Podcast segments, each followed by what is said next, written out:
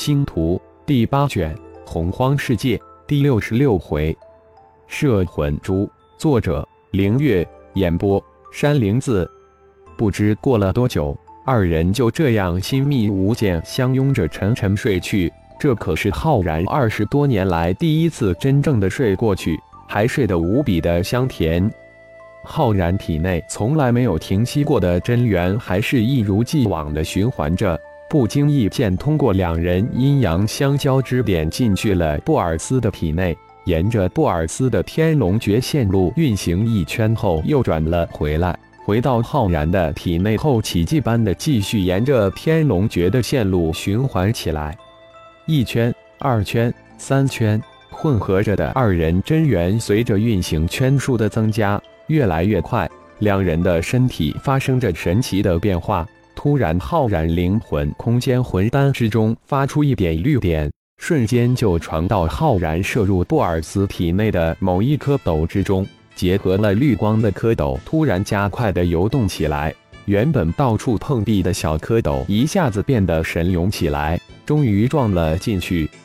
醒过来的布尔斯感到无比的满足，无比的充实，感觉身体发生了神奇的变化。自己体内的龙元竟然在自动的运行，而且还与浩然的真元结合在一起，在两人的体内运转。不要动，催动体仙龙元运行。我将龙凤双修大法传给你。突然，浩然的声音在白龙的脑海响起，接着就是称之为龙凤双修大法的功法传了过来。浩然知道这是难得的机遇。瞬间将龙凤双修大法传给布尔斯，二人运起双修大法，催动二人的真元在两人的体内经络之中循环交互。二天后，二人才依依不舍地脱离那神妙的境界。这次的无意进入神奇的双修奇境，阴阳交泰，让两人的肉体强度及力量呈直线上升，而且体内的真元发生了莫名的神异变化。看着布尔斯那妖艳的容颜，坚挺浑圆诱人的酥胸，细腰翘臀，浩然欲火再次升起，尖枪一挺，再入龙穴，直捣龙心。布尔斯更是出场云雨，爱不自禁，喜乐无尽。干柴对烈火，再次兴起大战。二人现在是只羡鸳鸯不羡仙。再次云收雨住之后。二人才发现出来了四五天，相视一笑，妖衣瞬间从体表冒了出来。回去吧，你的土遁之术、水遁之术、隐身术都修炼成功了吗？浩然突然问道。土遁术、水遁术勉强修炼成功了，只是隐身术还错一点。布尔斯现在的心情无比高兴，没想到这样快就成了浩然的妖女。而且只是这么几天的双修，自己就突破到化神期顶峰，身体强度及肉体力量只怕是增长了一倍。更让布尔斯惊诧的是，自己与浩然春风一度似乎已龙胎一藏。不过这事要回去再详细确认一下。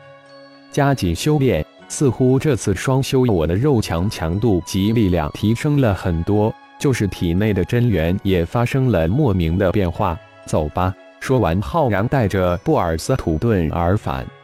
当浩然、布尔斯返回红城妖盟关驿馆之后，才知道进入洪荒世界的妖修告知大会已经召开，但洪荒世界却还未开启。闻讯过来的龙飞将大会的内容一五一十的告诉了浩然。这些东西，浩然早就从龙破天那里获得，而且还详细的多。父亲布尔斯也没有参加此次大会，你们在一起吗？龙飞终于还是忍不住问道。浩然老脸差点就红了，支支吾吾直呼过去了，让龙飞大是奇怪。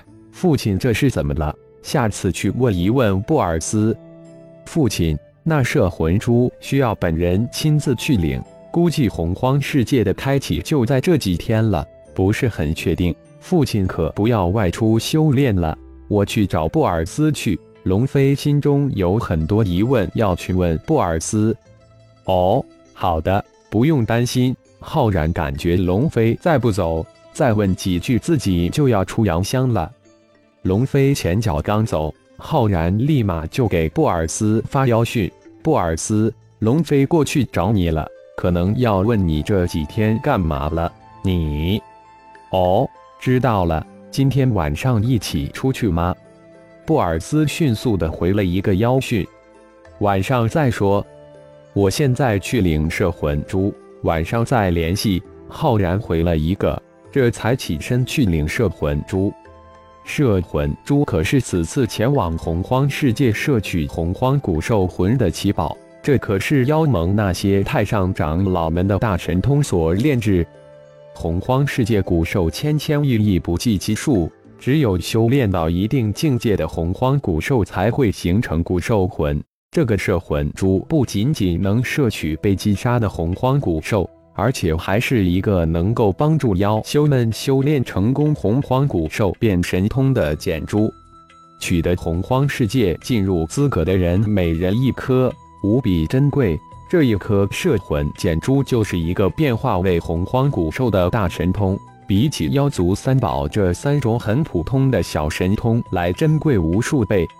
浩然一直想学习炼制简珠之法，但这个连龙破天也无法帮他，因为这些神通都掌握在已经隐居的那些还未能飞升的太上长老、太太上长老们的手中。